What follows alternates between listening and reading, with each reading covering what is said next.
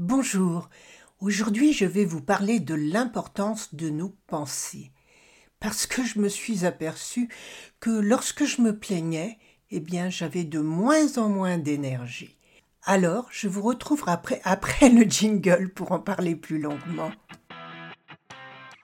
Bienvenue sur Salade de crabe, le podcast qui vous apportera des aides pratiques, des conseils et des témoignages pour mieux vivre cette période. En 2022, j'ai traversé trois cancers et j'ai à cœur de vous partager tout ce que j'aurais aimé savoir à l'époque.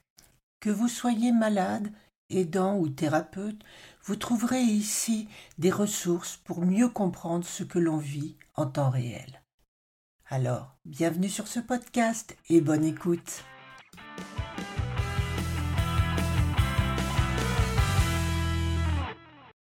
En ce début d'année 2024, année déjà bien avancée, il faut le dire, enfin, nous ne sommes qu'à la fin du mois de février, j'ai pris une résolution, pas en tant que telle, mais en tant vraiment que direction dans laquelle je veux diriger ma vie et mes pensées. Eh oui, le grand mot est lancé, les pensées. Parce que je m'aperçois qu'autour de moi, lorsque je sors, surtout en ces temps où il pleut tout le temps, tout le temps, tous les jours ou presque, chaque fois que nous parlons avec quelqu'un, nous entendons ces mots Mais j'en ai marre, mais j'en ai marre du temps, mais j'en peux plus. Et je me suis dit Mais en fin de compte, toutes ces personnes, moi la première, lorsque l'on dit cela, nous ne faisons que nous focaliser sur ce qui ne va pas. Et ce qui ne va pas dans notre vie n'est qu'une petite chose, le temps. Le temps, euh, le temps qu'il fait dehors, pas le temps d'horloge. De même que nous vivons tous des petits tracas, des petits soucis, des petits contrariétés qui prennent une dimension énorme dans notre vie.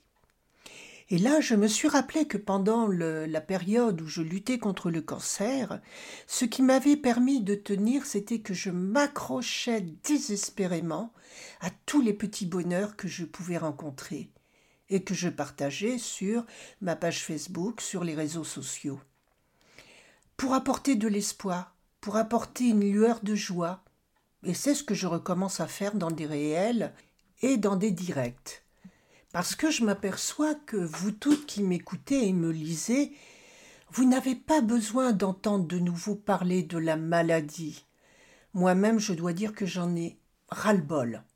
Je veux continuer à aider, à vous aider, à vous accompagner, mais je ne veux plus que la maladie soit le moteur principal de ma vie, ce qu'elle a été pendant près de deux ans. Je voulais m'en séparer, mais je n'y arrivais pas. Heureusement, grâce à un accompagnement que j'ai suivi et que je suis encore, grâce à des coachings, grâce à la volonté de vouloir s'en sortir, de vouloir trouver des solutions, eh bien, je me rends compte que je suis enfin sortie de ce marasme. Et c'est cela que je veux vous transmettre à mon tour. Vous transmettre dans les prochains épisodes de podcast, en vous apportant de l'espoir, en vous apportant de la joie, en vous apportant des pas des conseils, mais peut-être des choses qui pourront vous aider, vous, à aller mieux à votre tour. Parce qu'il est vrai que nos pensées ont un rôle très important aussi bien au niveau de l'énergie que nous dégageons, que de l'énergie dont nous que nous avons, même si euh, pendant ou après un cancer nous en avons très très peu, ce qui est toujours encore un peu mon cas actuellement. Même si nous avons des douleurs, d'autres problèmes, ce que je vis également au quotidien, eh bien je me dis au moins, ça veut dire que je suis vivante, ça veut dire que je m'en suis sortie, Peut-être que le cancer reviendra, mais je refuse de lier toute ma vie à cette pensée. Peut-être que j'aurai aussi un accident de voiture, peut-être que j'aurai autre chose. Pourquoi y penser? Pourquoi pourrir ma vie au quotidien? Si ça doit se faire, ça se fera. En attendant, les études, notamment en épigénétique, ont démontré que nos pensées ont une importance énorme également pour, euh, je ne veux pas m'avancer en disant la survenue de cancer, mais ont une importance dans tout ce qui est maladie, immunothérapie, puisque le stress baisse notre niveau de défense immunitaire. Alors pourquoi se priver de quelque chose qui nous fait du bien? C'est peut-être dur, mais déjà, commencez à sourire, commencez à trouver la petite chose qui vous fait plaisir dès le matin. Ça peut être, moi ça a été me réveiller tous les matins dans les bras de mon mari, au chaud, en sécurité. Je dirais le ventre plein, même s'il gargouille un peu. Mais déjà, c'est un confort, c'est un luxe dont je remercie l'univers, puisque c'est ma foi tous les matins. Parce que ce n'est pas quelque chose qui est inné, c'est pas quelque chose qui nous est dû. Il faut savoir savourer ces, ces bonnes choses de la vie. Ce matin, cela a été par exemple quand je suis sortie enfin du soleil. Parce qu'il faut dire que la pluie nous arrose et nous arrose jusqu'à faire déborder la Charente dans les champs près de chez nous. Et que vraiment, nous en avons tous marre de la flotte. Donc, ce matin, il faisait froid, il gelait. J'aurais pu dire Oh, qu'est-ce qui fait froid C'était bon quand il faisait doux, non? J'ai dit Ouais, c'est super. Il y a un beau rayon de soleil. Je suis allée voir et profiter de notre mimosa qui est en fleurs. Comme euh, je le dis, pour moi, ce sont des boules de soleil qui explosent, surtout à la lumière du soleil, même si elles ne sentent pas beaucoup avec toute la flotte qui était dessus. Et en plus, dans le ciel, il y avait la lune qui apparaissait encore, aux trois quarts pleine. Eh bien ça, pour moi, ça a été un bonheur. Se dire, chouette, j'ai vu la lune en plein jour. Chouette, il fait froid. Ah, ça pique, mais ça fait du bien. Chouette, on commence à voir les fleurs. Et ça, qu'est-ce que ça coûte? Rien du tout.